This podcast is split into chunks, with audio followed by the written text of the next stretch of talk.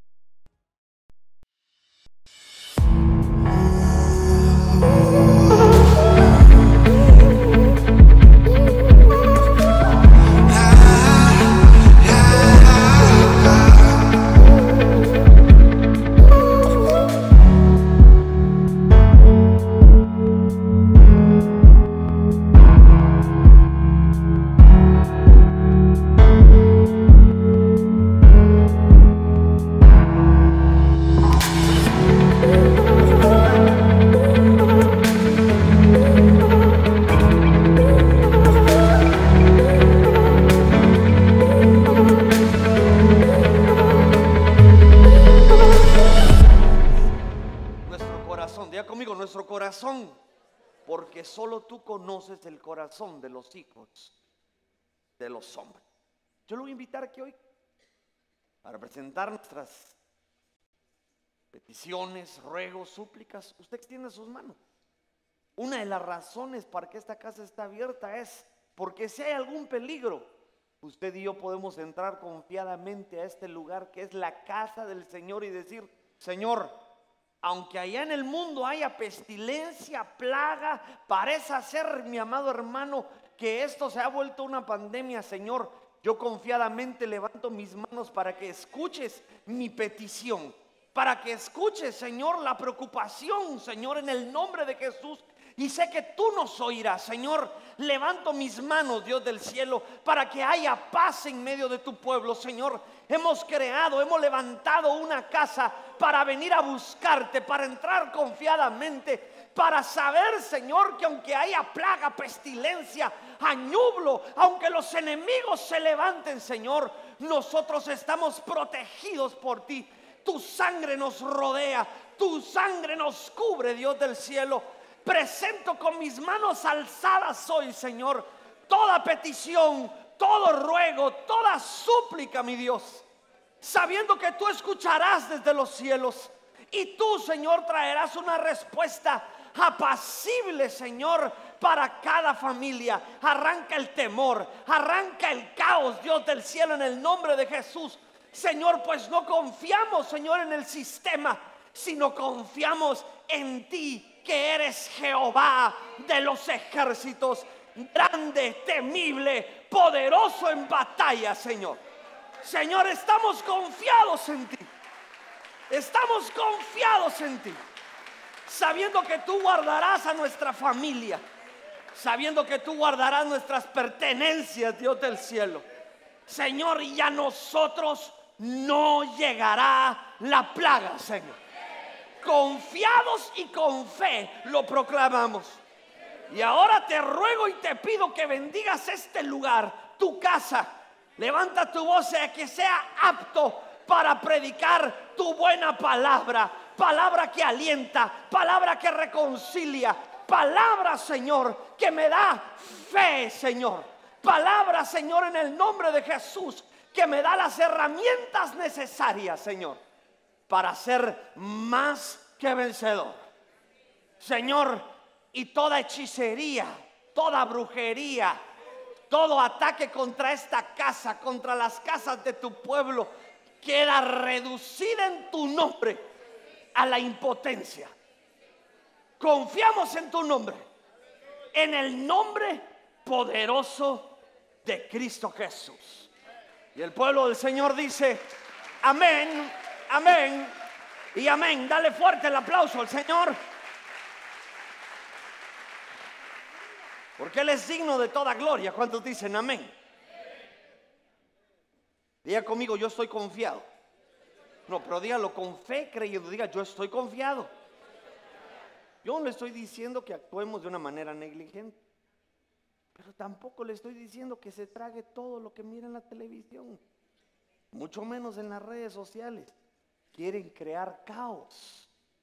Y si crean caos, usted y yo, mi amado hermano, podemos perder la noción de lo que realmente tu vida y mi vida están en las manos del Señor. ¿Cuántos dicen amén? Ahora quiero que vayamos a la escritura. ¿Cuántos dicen amén? Porque yo vine a escuchar la voz de Dios. Yo no sé si usted dice amén a eso. Yo quiero que vaya a la palabra del Señor y que me acompañe a Éxodo capítulo 40, versículo 15. Cuando usted lo tenga, me dice amén. Éxodo 40, 15 dice de la siguiente manera, y los ungirás, diga conmigo, ungimiento. No, pero un poquito más fuerte y con fe, diga conmigo, ungimiento.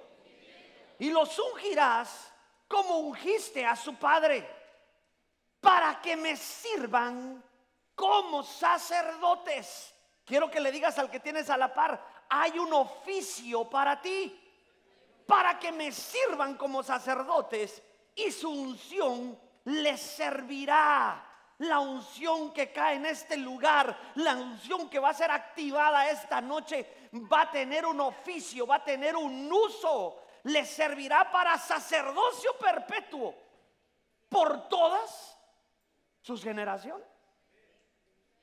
Y es que mi amado hermano, antes de que usted y yo seamos los mejores cantantes, los mejores predicadores, mi amado hermano, los mejores servidores, el mejor papá, la mejor mamá. Yo no sé si usted dice amén a eso. Hay un oficio que tiene más importancia. Y es que escribe el apóstol Pedro, mi amado hermano, y dice que usted y yo fuimos constituidos, fuimos llamados a un reino sacerdotal. Diga conmigo, yo soy un sacerdote. No un sacerdote conforme al orden de Leví, sino un sacerdote conforme al orden de Melquisedec. Así que antes de buscar ser el mejor en el área donde te desempeñas, deberíamos anhelar este oficio sacerdotal que se nos fue otorgado desde la eternidad. Yo prefiero ser sacerdote. ¿Cuántos dicen amén? No se vayan a enojar conmigo, ni mucho menos los que nos están viendo. Que Dios los bendiga, los amamos y los bendecimos. Pero cuando empiezan los títulos, mi amado hermano, eh, a mí me empieza como a chocar, como... Porque realmente mi corazón anhela ante todo el título que pueda haber en esta tierra. Yo quiero ser un sacerdote. No solo un sacerdote para ejercitarme en esta casa que hemos levantado por amor al nombre del Señor, cuando dicen amén, sino para que en mi casa, en mi hogar, yo pueda fungir como un sacerdote. Tu hogar y mi hogar no necesitan padres con experiencia psicológica. No necesitamos padres con experiencia pedagógica, necesitamos padres que sepan usar el oficio sacerdotal. Entonces lo primero que yo quiero llamar la atención es que este, este, este, este sacerdocio, diga conmigo, este sacerdocio es un sacerdocio generacional. Es un sacerdocio, mi amado hermano, lo voy a poner aquí, que tiene legado. Ahora, yo agarro esto porque la promesa del sacerdocio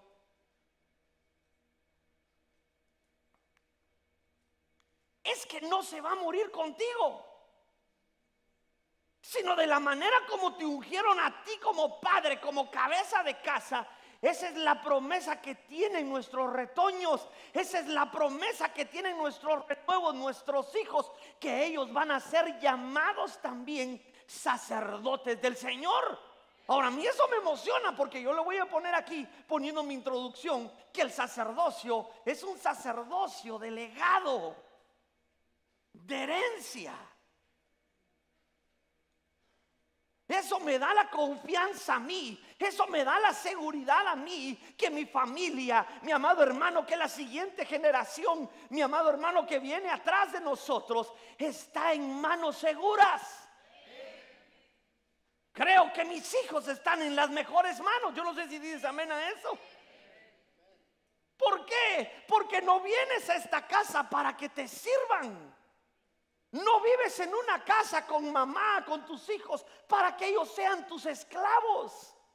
Sino Dios te llamó como sacerdote para que aprendas el oficio de servir.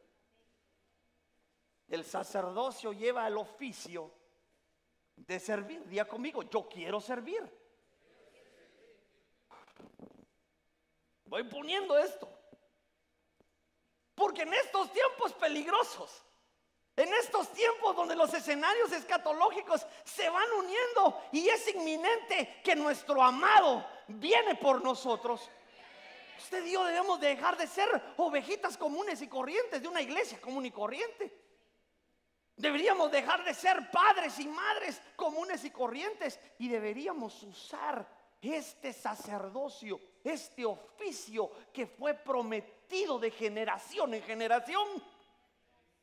Y entonces yo cuando veo esto, yo quiero grabártelo bien en tu corazón, mi amado hermano. Porque yo anhelo con todo mi corazón que esta casa, esta casa que hemos construido, no sea solamente una casa con un pastor y muchos miembros, sino que sea una casa sacerdotal.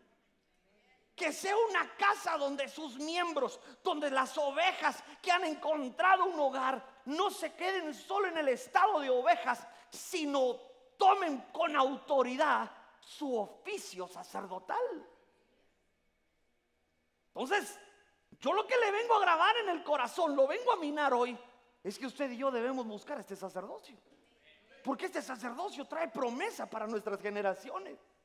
Este sacerdocio trae herramientas que vamos a usar para estar protegidos, para ser excelentes allá afuera, mi amado hermano.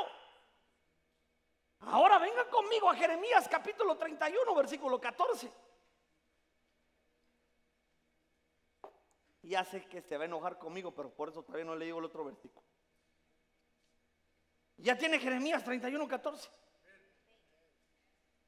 Y mire esta promesa. Y llenaré con abundancia, digan conmigo, con abundancia. Llenaré con unción, con aceite, el alma de los sacerdotes. Y mi pueblo se saciará de mi bondad, declara el Señor. No, no lo oí muy convencido. Y llenaré con abundancia el alma de los sacerdotes. Ahora, para esto quiero detenerme estos 30 o 45 segundos y explicarle que el mismo modelo que surge en la iglesia es el mismo modelo que usted y yo debemos plantear en nuestro hogar. Usted y yo como padres debemos hacer pastores de nuestro hogar. Recuérdese que el plan original de Dios es familiar. Dios ama la familia. Y de la manera que en una iglesia se establece un pastor, tú como padre y como madre, debes aprender no solo a ser papá y mamá, sino a ser pastores de tu casa. Yo te doy las herramientas, digo conmigo, las herramientas. Ya decides tú si las vas a usar o no. Ahora, ¿por qué te digo esto? Porque dice la Biblia en el Salmo 133 que la unción de la cabeza baja las barbas hasta el borde de las vestiduras. Ah, de la manera como se esté en esta casa, mi amado hermano, esta palabra, este Salmo 133, así es en tu casa. De la manera que papá y mamá reciban esa unción, tus hijos van a recibir la misma unción. Entonces, fíjate, yo veo aquí, mi amado hermano, que hay una promesa. Y entonces yo quiero hablar de esta palabra abundancia, porque esta palabra es la palabra de Shen. Y hoy, mi amado hermano, por medio del Espíritu Santo, quiero ungirte con esa unción, la unción de Shen. Porque la unción de Shen es la que habilita un pastoreo sacerdotal. Activa un pastoreo sacerdotal.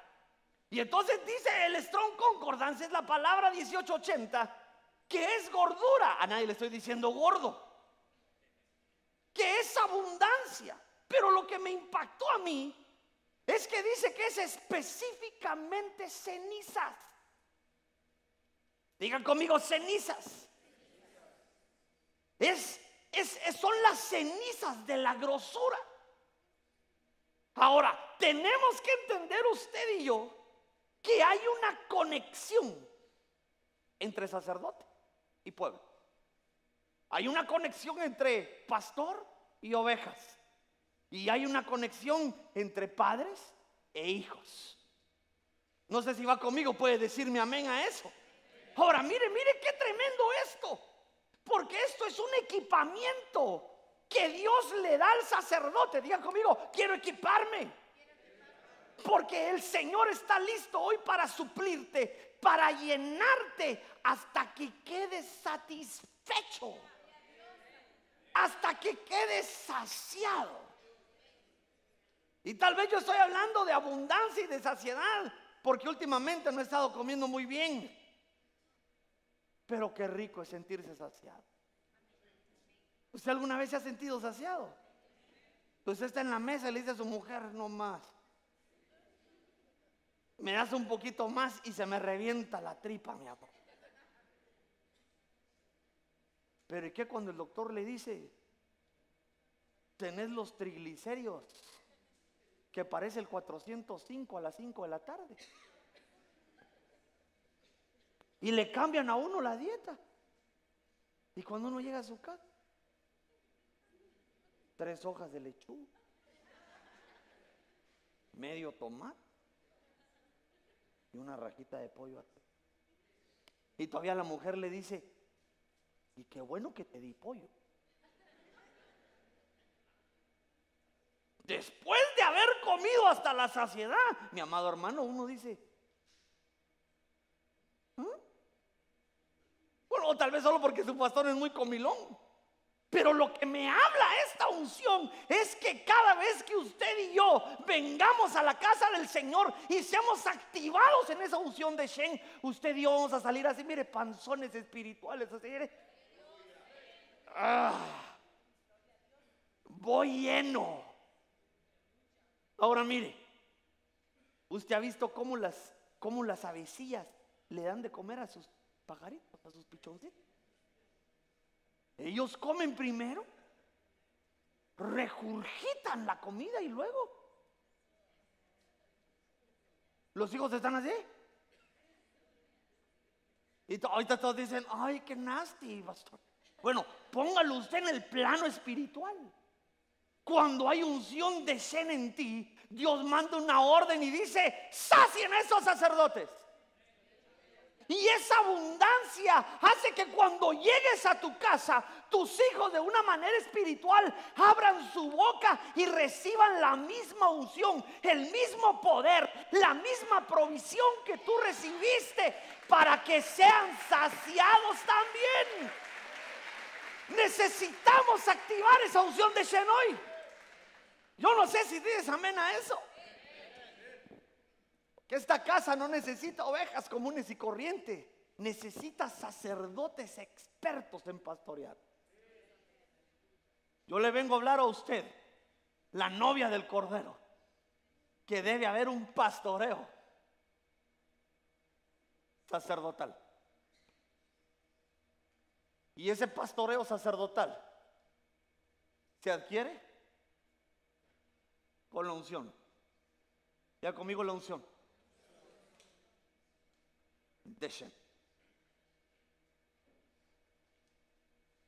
Ahora, no me diga amén a esto, pero ¿cuántos gordos espirituales habrán hoy aquí? Pues, escúcheme lo que le estoy diciendo. ¿Cuántos gordos espirituales? Usted lo primero es que vio al vecino y dijo, ahí te hablan. Ahora, mire, mire por qué.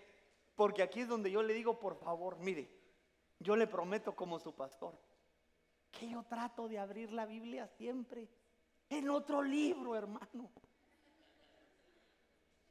Yo empiezo y digo, hoy voy a sacar la Biblia que me regaló mi papá. Y entonces quiero que me acompañe a esto. Usted ya sabe dónde lo voy a llevar. Salmo 23, capítulo 5. Pastor, se le está acabando el mundo con el Salmo 23, pues le prometo. Porque cuando empecé a analizar la unción de Shem, me llevó al Salmo 23. Tú preparas mesa delante de mí en presencia de mis enemigos. ¿Cuántos dicen amén?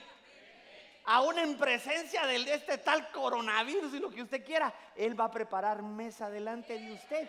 Y a ti ni a mí va a llegar la enfermedad. Mire, has ungido. Esa palabra ungido es Dashen. Haz Dashen mi cabeza con Shemen y mi copa está rebosando. Ahora, quiero decir algo, póngame atención aquí, que ahí hay dos unciones diferentes. ¿Cuántos trajeron sus manitas? Levántame sus manitas. Quiero que agarre esa unción de Shen y se le empiece a frotar.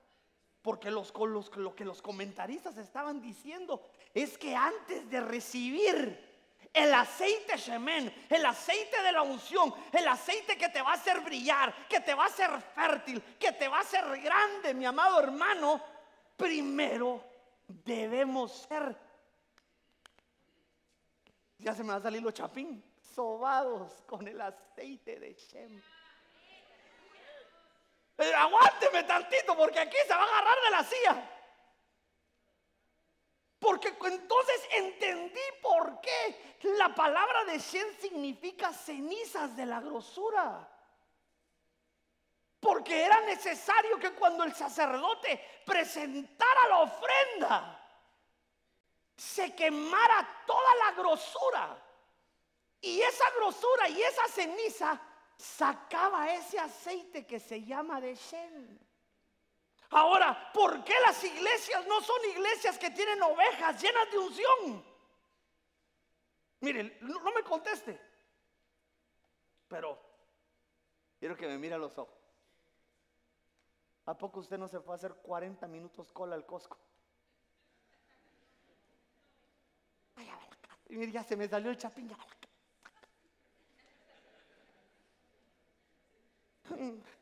Ay, no hay agua. Ay, no hay papel. Ay, vamos. Ay, mami, ¿qué será lo que tiene el negro? ¿No? Usted está confiado como su pastor. ¿A qué me alegro? Ahora le voy a decir una cosa. Tenemos un shortage, pero le voy a explicar por qué. Porque el agua que usted y yo consumimos tiene rasgos orientales. O sea que aunque diga agua, Evian. Aunque diga agua, los cuchumatanes. Usted no lee el envoltorio que abajo dice embotellada en China. mire, pues por eso le digo que usted y yo debemos ser maduros espirituales para escuchar las noticias. Porque si no, lo único que crean en nosotros es caos. No hay agua porque China no está fabricando. Según las últimas noticias, Dice que China ha perdido su contaminación casi en un 90%. ¿Por qué cree que es? Cerraron todas las fábricas. Y entonces ahora los productores de agua de Norteamérica están como, hay tanta demanda, pero no hay supply. Le voy a decir hoy como su pastor, hashtag calmantes, montes, pájaros, pintos.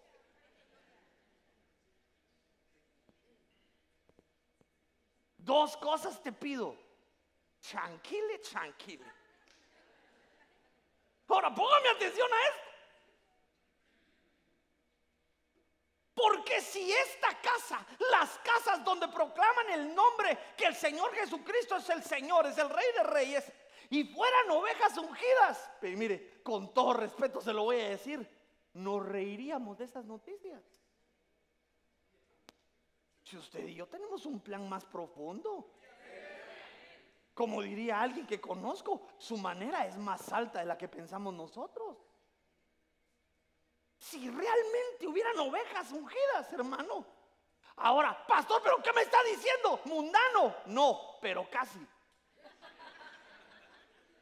Porque para que la unción de Shen sea activada en ti, tú debes subir al altar del sacrificio para que sea quemada toda tu grosura. Quiere decir todo tu mal carácter. Y ahora mira para el cielo usted. La grosura que usted y yo tenemos debe ser, debe ser quemada en este altar. Mi amado hermano, tu mal carácter, nuestras malas palabras, mi amado hermano, nuestra boca llena de murmuración, mi amado hermano.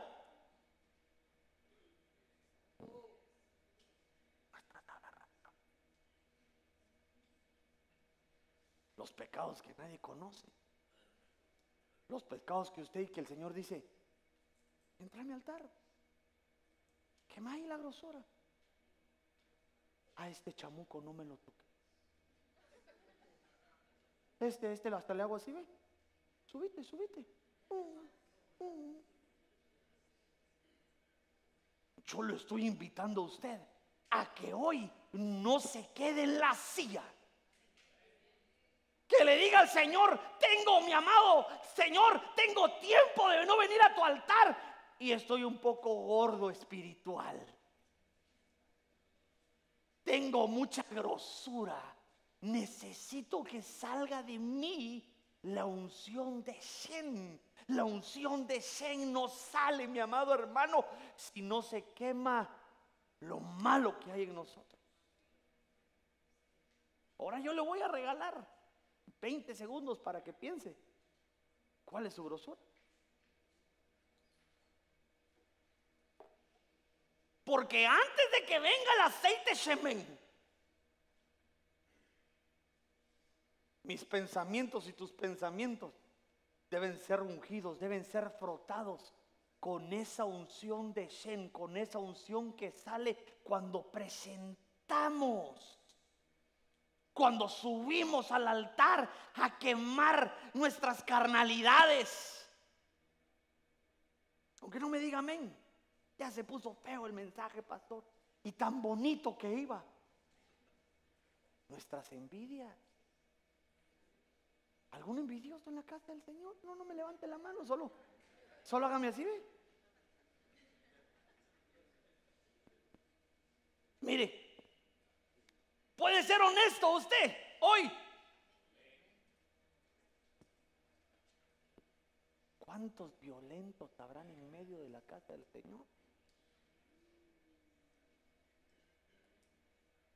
Ahora mire, nosotros hablamos de violencia y lo primero que pensamos es que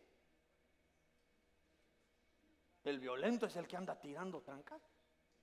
El violento es el que llega a su casa y le dice a su mujer, vení para acá. ¿Qué pasó, mi amor? Hoy te toca administración de paz. Paz, paz, paz, paz. Ahora mire,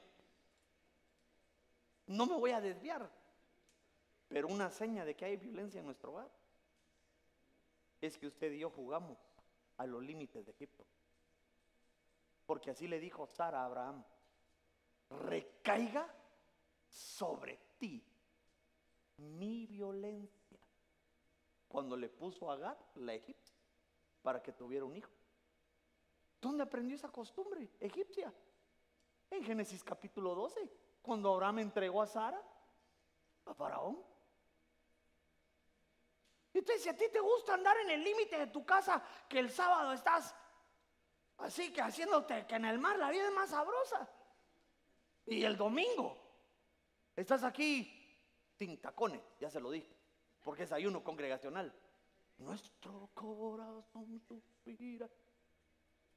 Puede ser que haya violencia. Porque Dios nos llamó a vivir en libertad, ya conmigo en libertad. Pero no vivir al borde de la frontera de Egipto. Que ya parezca que sos más egipcio que el pueblo del Señor. Pero ya me estoy desviando. Eso se lo dejo para, para el domingo en la noche. Hoy hago una convocatoria. ¿Estás aquí conmigo, Benecer? No te oigo. ¿Estás aquí conmigo, Benecer? Sube al altar. sube al altar. Sube al altar y entrégale toda esa grosura. Para que esa grosura active en ti esa unción de Hashem. Esa unción que te otorga a ti un pastoreo sacerdotal. Ahora quiero que voltee al que tiene la par y dices y le digas, si quieres esa unción, sube al altar. Pero no, no se me vaya a brincar ahorita. Ya al ratito se sube al altar. Y mire, yo le pido en el nombre de Jesús, Padre, Hijo y Espíritu Santo, auxíliame. Hoy no es para que usted venga a analizarme o que venga a juzgarme, porque vivimos tiempos peligrosos. Hoy es para que usted venga a decirle, quiero quemar mi grosura, quiero quemar mi carnalidad, quiero quemar mis violencias, quiero quemar mis aberraciones, quiero quemar todo eso porque quiero ser activado con esa unción. Yo quiero unción de Shen. ¿Cuántos necesitas desean unción de Shen? Ahora, ¿cómo conseguimos esta unción de Dios? El aceite se adquiere cuando la grosura se convierte en ceniza. Sube al altar. Te quiero seguir taladrando eso en el corazón. Proverbios 11:25. ¿Cómo conseguimos esta unción? ¿Cómo hacemos para entender, para llegar, mi amado hermano, al conocimiento de que usted y yo debemos entregar nuestra grosura? Primera característica que yo veo está en Proverbios 11:25. El alma generosa será de Ah, yo digo amén a eso. El alma generosa será prosperada. Y el que riega también será regalo. ¿Cómo consigo? Voy a ponerlo aquí, mire. ¿Cómo lo consigo? Número uno, sube al altar. Número dos, debe haber una, un alma. Diga conmigo, un alma.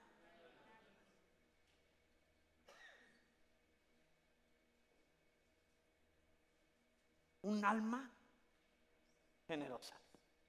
Ahora, ¿qué es generosidad? Ojalá que los hermanos me hayan puesto atención los de media. Mire, le quiero leer esta Biblia. Le voy a leer la versión Stendhal. Proverbios 11, 25 el alma de bendición a los demás. Esto es más entendible. Porque a veces entendemos la generosidad como el andar soltando dinero.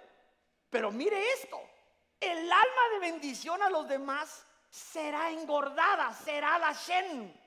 Y el que saciare, él también será saciado. Mire lo que dice la versión K2, ¿me la pusieron no? No, no, no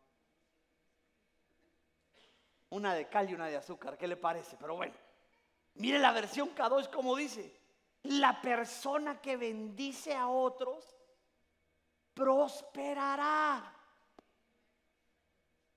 Naciste, veniste a este lugar para hacer bendición al que tienes a la par.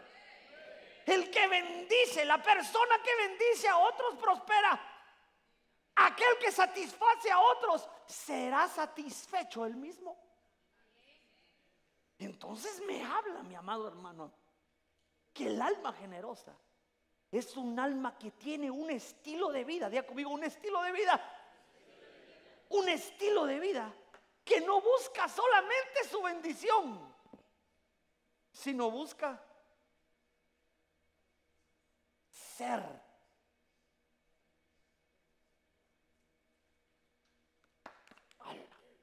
ya. No este ya. Busca ser bendición. Ahora, ¿cuántos amamos a nuestros hermanos? Ah, sí, ese amén estuvo muy ama, muy amoroso. Déjeme, lo voy a poner aquí esto. Porque hoy, hoy yo quiero ampliar un poco mi panorama acerca de la generosidad. Porque ya sé que la mayoría de aquí pensó, "Ah, ya va a empezar a pedir más dinero. No, si ya se recogieron los diezmos y las ofrendas. Que cada uno dé como propuso en su corazón. ¿Por qué? Porque Dios ama al que da con alegría. Pero la generosidad es tener el hábito, diga conmigo, el hábito de ser de bendición al que tienes a la par. Ahora, espero que el que esté a la par no sea tu esposo, porque ahí se pone más serio la tú. Varones ebeneceritas, ¿cuántos hay aquí que me digan amén? A lo mejor se lo voy a cambiar. ¿Cuántos hombres de la roca hay aquí que me digan amén? Ay Dios, tanto que con esa su fuerza, con razón las casas están como están. ¿Y usted es de bendición para su esposa? Quiero que decirle, me gusta su fe. Pero usted oyó, usted oyó algún amén de las hermanas. Ana, ahorita ya, ya, ya. Si quieres, meto una patada y las empujo. Es que mira, ser de bendición, varón, no es solo presentarle el cheque, restregárselo por la cara y decirle, ojalá te sirva, vieja. Aquí el que tiene el pisto soy yo. El gordo te ganaste conmigo. Esta es la pregunta que tengo hoy. Entonces eres, no eres de bendición. Porque bendición es decir bien. Ahí se acabaron los amenes. Cuando alguien es de bendición, mi amado hermano, para la vida de otros, no importa el tamaño del regalo, y hablando en el ángulo familiar, no importa el tamaño del cheque, sino solo verlo, da alegría. Y aunque se me quede viendo el varón así, ¿ven? ¿Cómo te reciben en tu casa? La señora está lavando los trastos y ya oye la gran troca, ¿va? Y lo peor es que aquí los ebeneceritas tienen esa unción, va de pick-up y nada que de cuatro cilindros, diésel, 8, 10 y 12. Y ya se oye, y usted hasta le puso mofle doble con chicharra. Entonces se oye desde, que sale del freeway, se oye que usted viene. ¿Y cómo lo recibe su mujer? Tiene un botoncito la esposa ahí en el, en el. Alerta, alerta, alerta. Ahí viene el logro.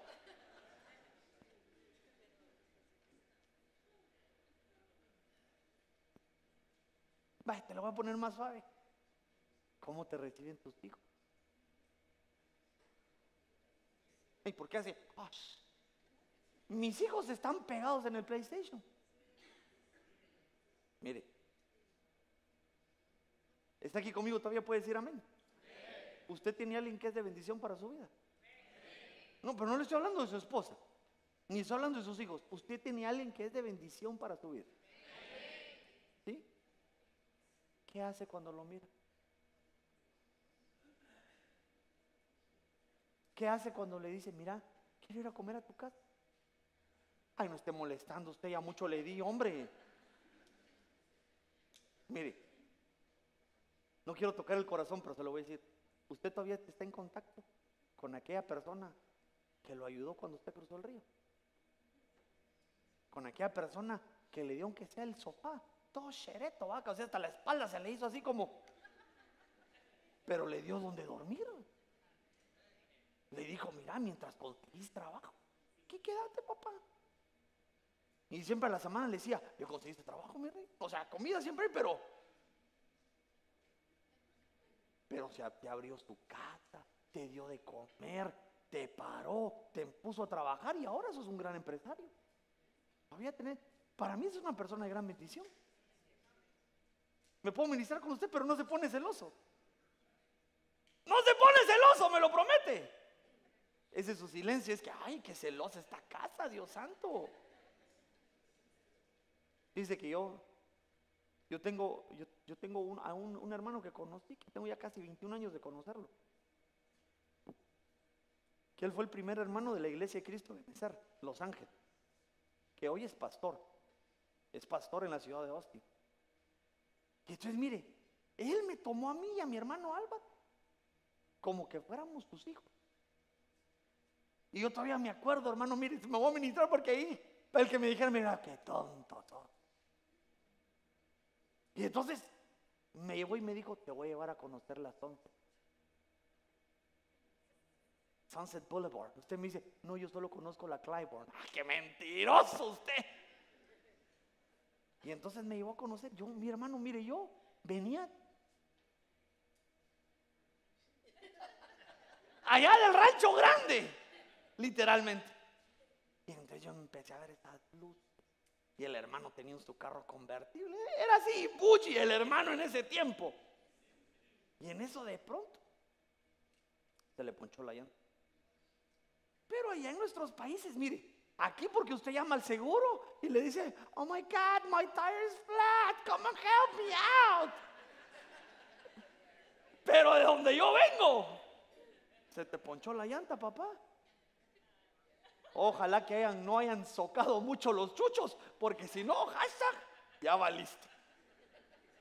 Y entonces se ponchó la llanta y entonces el hermano, eh, eh, el pastor Daniel estaba ahí, ¿qué voy a hacer? Y yo le dije, no, no, hermano, no te preocupes.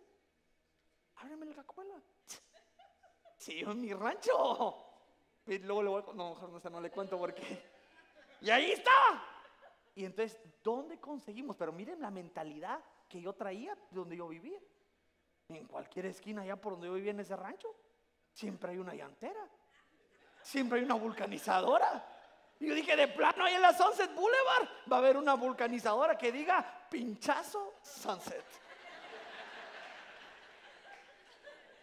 Y mi, pero ahorita me voy porque no me quiero tal. Entonces le ayudé a cambiar la llanta y entonces agarré la llanta y entonces empecé y dije, no, ahorita vengo, pastor, ahorita vengo. Él es pastor ahora, le reconozco la autoridad, le dije, ahorita vengo, Dani. Y entonces yo fui y en el eso se me acercaron dos personas así, mire. Pues yo era más chaparrito, más chiquito. Y me dijeron, ¿tienes problema? Y yo como no masticaba muy bien el inglés, yes. Tire don't work. Yeah, it doesn't rest, no, it don't work. Y entonces ellos me dijeron, pero mire, quiero que le diga, porque eso marcó mi vida. Porque él me enseñó que las cosas no eran como yo vi en el rancho donde yo vivía. Pues porque en el rancho si alguien se acerca y me decía, hombre, yo te ayudo. Vamos a la casa pues. De plano ahí tenés una llanta, me la das, me la cambias y ya vengo. Yo dije, hoy voy a quedar 100 puntos con Daniel. Y yo iba caminando. De repente estaba escuchando, como cordero al matadero. Porque yo no sabía cómo se movía. Y entonces de repente solo miraba que un hermano me decía, no, Wichito, no, no, no. Y yo pensé que me decía, qué bien, yo, bien, ya regreso, brother. Y salió corriendo y le dijo a ellos, no, gracias. No necesitamos ayuda. Si yo me entendí, dije, bueno, pero como él, es con mi autoridad, me tengo que Y entonces él me dijo, te voy a enseñar algo. Aquí en este país no te vas con nada a ninguna casa. Oh, bueno, mire, pues pastor, ¿y a dónde va eso? Porque entonces él me enseñó cómo manejarme en esta ciudad. Y entonces él se volvió una bendición para mi vida. Y entonces de repente me llama y me dice, Huichito, porque así habla, Huichito, voy a estar en Los Ángeles. Déjame invitarte a. Anda a predicar la iglesia. Estoy buscando cualquier momento para sentarme y saludarle y decirle, no me olvido lo que hiciste por mí. Ser de bendición es que siempre traigas a esa persona en la mente. Ser de bendición es que te vas y tus hijos, no, papá, no, no, no vayas a trabajar y tú. No le entiendes, pequeño saltamontes. Pero el papá, ya me voy a trabajar y los hijos. No se te olvide que hay discipulado hoy. Como quien dice, no regreses hasta la noche. ¿Eres de bendición o no eres de bendición? Porque eso es ser un alma generosa. Un alma generosa es que lo mira la esposa, mi amado hermano, y ya que pintes algunas canas y algunas cuantas arrugas y patas de gallo, todavía la esposa te, te diga, mind.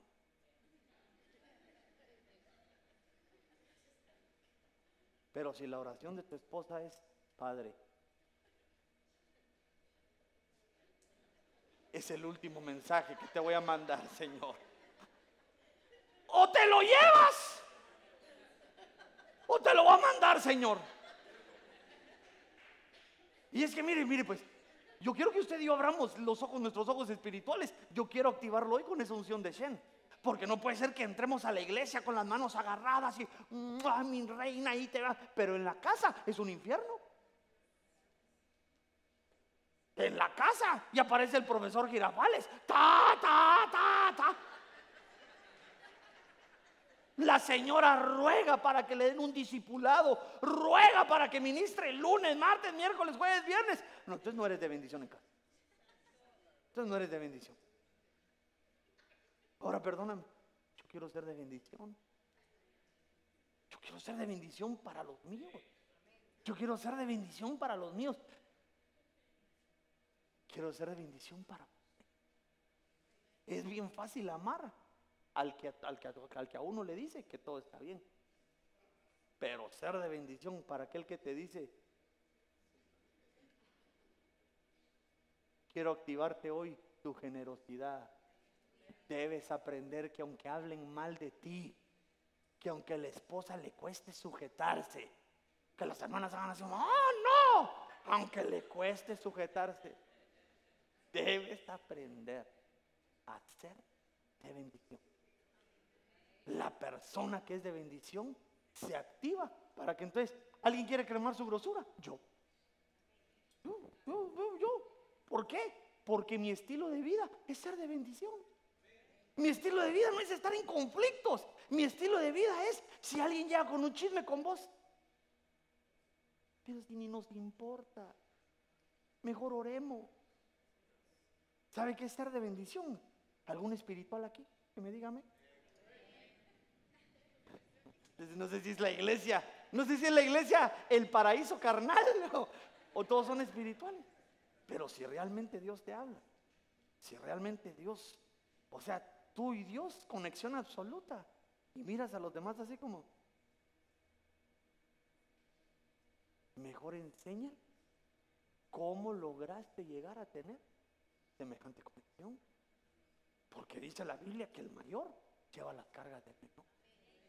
El que se cree muy espiritual debe bajar su nivel y enseñarle al que él piensa que es carnal y decirle, te voy a enseñar, papi, te voy a enseñar, sé paciente, activo hoy esa cualidad para que tengas el aceite de Shem.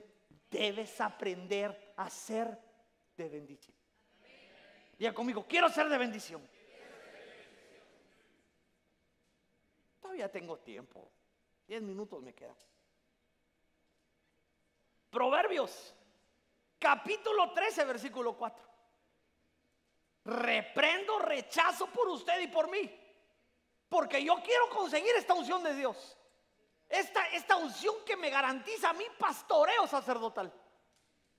El alma del perezoso desea, pero nada consigue.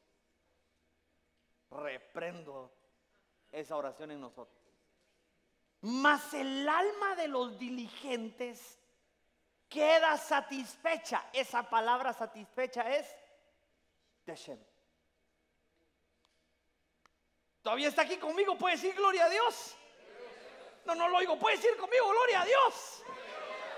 Sé de bendición.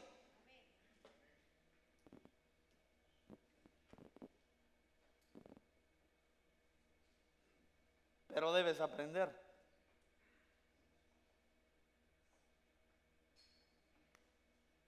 Que para obtener esta unción debe ser diligente. ¿Qué es la diligencia? ¿Aló? ¿Qué es ser diligente? Perseverar. A ver, dígame, ¿cuál es su opinión? ¿Qué es ser diligente? Hacer lo que se lo pida. Usted nunca le ha dicho a su hijo, diligente debería ser como tu padre. ¿Qué es ser diligente? Porque a veces pensamos que ser diligente solamente es llegar temprano. Excelencia, ¿qué más? Ser aplicado, pero mire pues, quiero desatar en usted hoy diligencia. ¿Alguien dice amén a eso? Según el diccionario, diligencia. Esta palabra es la mejor riqueza. Lo que puede marcar la diferencia entre nosotros. Ahora mire cómo dice, cómo dice el diccionario, que la diligencia es una persona, diga conmigo, ese soy yo, que pone mucho interés, esmero, rapidez y eficacia en la realización de un trabajo o en el cumplimiento de una obligación o un encargo. ¿Cuántos somos diligentes para amar a nuestras esposas? Ah, no, no levante ese papito porque usted va a dormir en el sillón hoy. ¿Cuántos son diligentes para amar a sus esposas? Y las hermanas solo así, mismo. ¿A qué le llama diligencia, pastor? ¿Sabe a mí que me habla de diligencia? Me habla de esmero. Mire, yo no le puedo hablar a, las hermanas porque la Biblia dice que yo las tengo que tratar como madres a las más grandes y a las más pequeñas como hermanas. Aunque hay algún par de hermanas que se me han acercado y me dicen, hey, vos sos más grande que yo. No, pero es madre, hermano, por favor, hombre, calme, no le estoy diciendo vieja. Mire, ¿cómo te esmeras para atender a tu mujer? ¿Cuál es la diligencia que tienes para amarla? Porque me imagino que cuando la, cuando la conquistaste, todos los días le mandabas flores. Todos los días le escribías un poema. Todos los días pasaba a ella y le decía,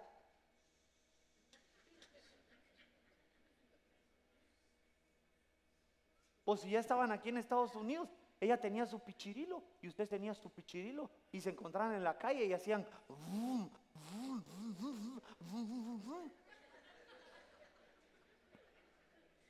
¿Usted, se esmeraba? ¿Ah?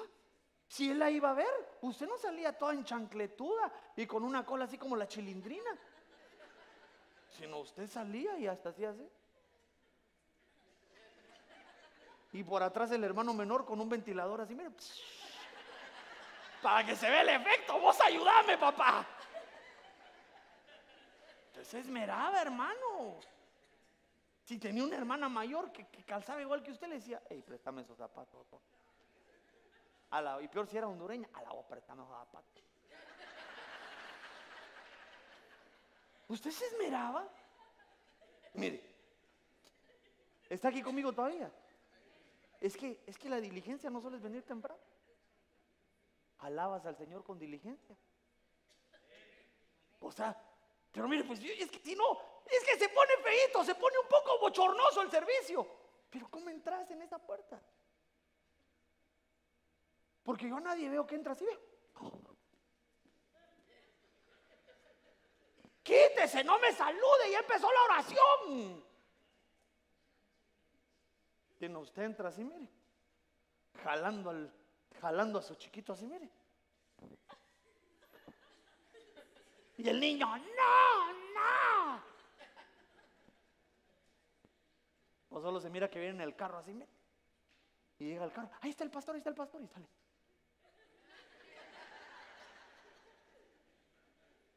Mire, ¿cómo alabas a Dios? Con diligencia, con esmero, con entusiasmo. Mi corazón.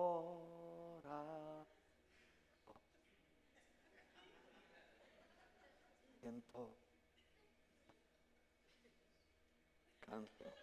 Ah, qué, pero qué, qué falta de diligencia para alabar a Dios.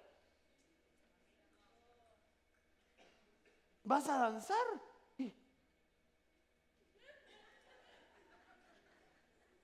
Y, es que mire, pasó lo que usted quiere que yo ande, yo ande alocado. Pues tendrías que venir a la casa del Señor con diligencia. Dígame.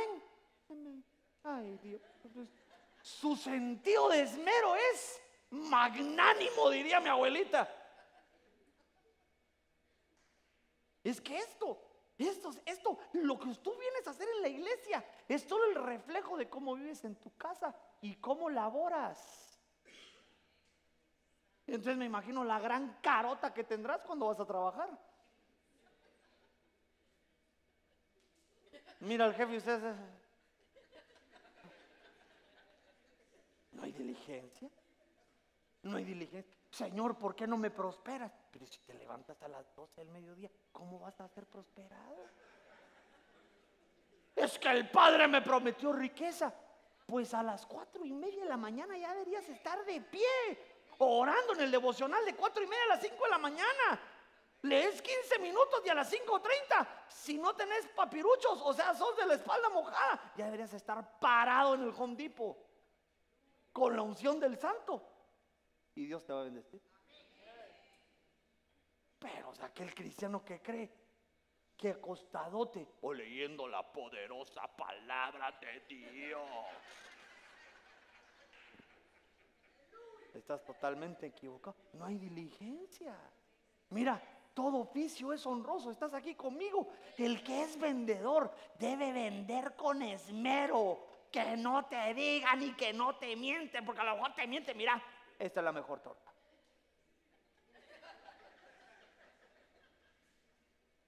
Valen 2.50. Pero si me compras dos, te las dejo a 5. Y uno como tiene hambre. Con esmero. Si vas a servir en la casa de Dios, sé diligente, no. Ay, te toca ir al baño. Yo que quería cargarle la mochila al apóstol. Hay más bendición cuando nadie te ve y estás limpiando un retrete así.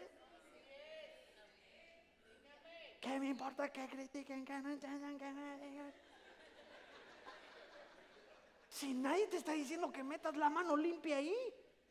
Vivimos en América. God bless America. Vete al 99 centavos y te compras unos tus. Oh, es que ahora ya no hay 99 porque no ya, no, ya no hay producto chino. Pues te vas al Home Depot entonces y te compras unos guantes como de media pulgada de grosor, por si eres así como, o sea, que mis manos, pastor, se me arruina el manicure. Pues ponete los guantes y...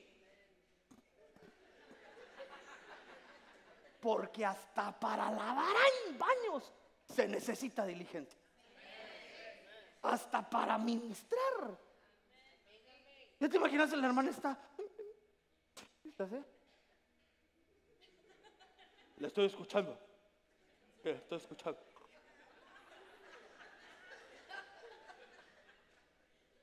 Y me quedan 45 minutos. Ah, usted dijo aleluya. 45 segundos. Cuando ministras, all attention al miembro. ¿Usted ha visto alguna vez algún doctor? ¿Usted ha ido al doctor o no conoce qué es un doctor? ¿Cómo llega un doctor a decirle cuál es su diagnóstico? Noticia. Solo le dices, usted ya, ya empieza a construir su féretro. Y mándenme a, mándenme la aldea del Jute. Yo quiero que me entierren en mi tierra. Usted mira un doctor, doctor serio. ¿Cómo está, señor Borges? Ok, estos son los resultados. Tiene cálculos renales, pero no se preocupe. La otra semana lo metemos a la operación. Pero, pero usted, usted no ve al pastor. Le encontramos una piedra. Mire, así me pasó cuando fui a Guatemala a hacerme. Yo iba a hacerme un examen porque tenía, tengo una hernia que me molesta para correr. Y entonces el, doctor, bien franco, y dije: si así fueran, si así fuera el departamento de administración, y me puso el ultrasonido y me vio la vesícula. Cinco piedras. Y, mire, yo así, mire.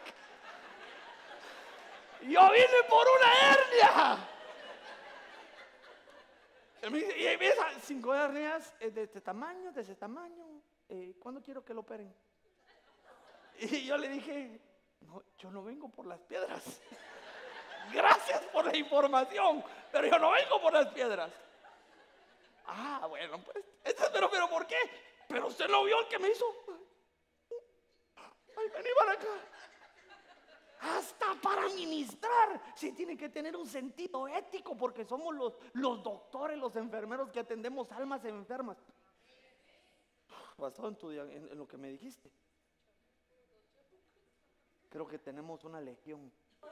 Pero no te, pero no te preocupes, no te preocupes. Hasta debería tener su silbidito las hermanas de liberación así. Ya dije que estos son silbadores chinos, el otro está ahorita en, asignación apostólica. Así. Y ya llegan las dos hermanas así.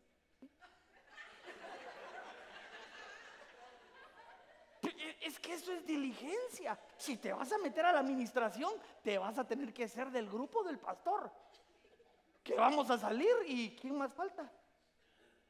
Y usted sale del cuarto, pastor, yo, yo, espérame. Estoy ministrando. Pues.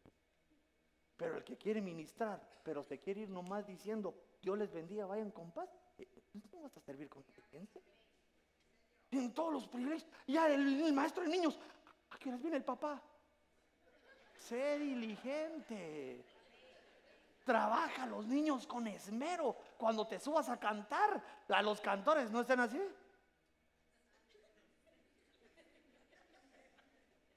Que por lo menos se vea la felicidad, que digan, canten todo. Y aunque se te salga esto, no importa, hombre, pero que se vea diligencia. El diligente cuando viene a la casa de Dios es solo un reflejo de cómo es diligente en su casa. Entonces se va a las 5 de la mañana y la esposa como con dos caminos blancos aquí, toda despeinada, se le acerca y le dice, te amo mi amor. Ah, esa mujer a las 12 del mediodía. ¿Dónde está? Vete tu cocido. Apaga. Te esperan en la casa porque hay diligencia, porque hay esmero. Y se imagina que yo vendría aquí a la oficina a las siete y media. Padre, es tu predicación. Tú pon las palabras en mi boca. Qué falta de diligencia. El privilegio se debe preparar, debemos estudiar, inquirir, meternos. Eso es diligencia, hermano. Eso es diligencia. Y entonces el que es diligente, cuando le dice al sacerdote que esté de turno, le dice, necesitamos ir a quemar la grosura. El diligente se para y dice, aquí estoy, quiero subir, porque quiero tener un pastoreo sacerdotal. Me regala una más. Pues usted siga. Son las 9.51, me estoy portando re bien. ¿Quién está de turno hoy en el, en el piano? Minimi, diría alguien por ahí. Pasa, mamita, pasa. Increíble cómo son los ciclos, ¿no? Increíble. Ah, por aquellos que no digan que los patrones Proverbios capítulo 15, versículo 30. Yo le voy a leer la versión Reina Valera. La luz de los ojos alegra el corazón. Yo no sé si usted dice amén a eso. Yo digo amén. Pero mire esto. Y la buena fama engorda los huesos. Y ya sé que usted y yo tenemos este problema con la fama. No, aquí el más grande es Cristo. Pero dice la Biblia que Jesús siendo hombre en esta tierra, conforme iba caminando, su fama iba creciendo. Pero cuando yo me voy al original, esa palabra fama, ahí a mí me impacta esto. Porque dice que es una buena nueva. Diga conmigo una buena nueva. Dice que es una buena doctrina. Yo quiero tener una buena doctrina. Ahora entiendo por qué, mi amado hermano, cuando se habla del camino, que, que Cristo es el camino, la forma moral. Una buena doctrina es una forma de vivir. No, los, no solo son libros y libros y pensamientos, mi amado hermano, sino es palabra de Dios que se aplique para que tú y yo vivamos de una mejor manera.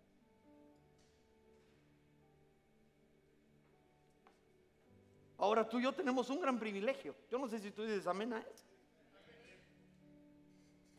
Esta casa es una casa que está fundamentada con una buena doctrina. Y entonces este mensaje es para ti. Tito capítulo 2 versículo 7. Muéstrate en todo como ejemplo de buenas obras. Con pureza de doctrina, con dignidad, con palabra sana, palabra sana e irreprochable, a fin de que el adversario se avergüence al no tener nada malo que decir de. Tú y yo estamos expuestos. Esta es la casa del pan. Esta es una casa apostólica. Estamos, hemos sido estado expuestos a una buena palabra, a una buena doctrina.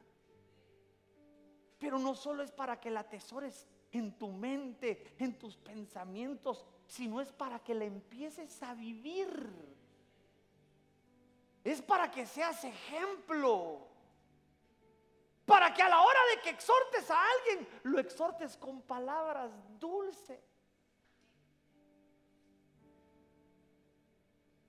Yo te voy a invitar a que te pongas de pie conmigo.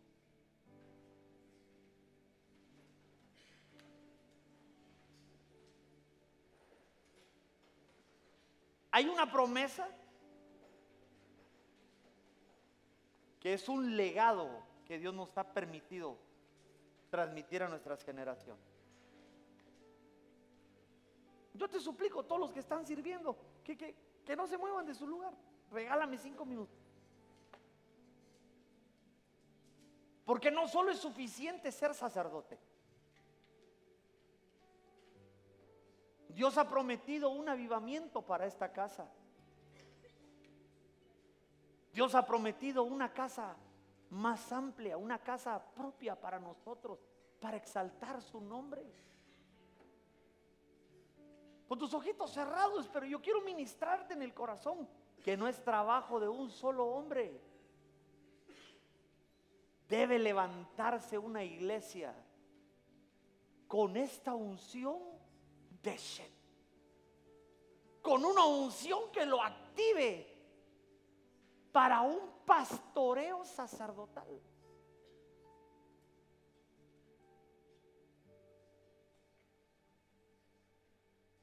Y yo le hablo a las almas generosas, a los diligentes, aquellos que con amor, con celo, guardan, perseveran en la doctrina que nos han sido enseñadas.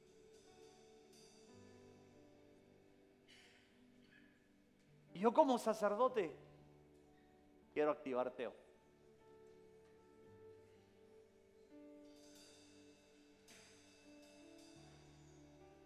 Te invito a que vengas al altar y que le digas al Señor, Señor, quiero quemar mi grosura. Quiero quemar mis pecados mis malas costumbres. Hoy no es un momento de divagar. Dios te ha llamado a que seas activado en ese pastoreo sacerdotal. El altar es suficientemente grande. Apresúrate. Hoy tú eres el novio. Eres la ofrenda. Pero hasta que no quememos nuestra grosura,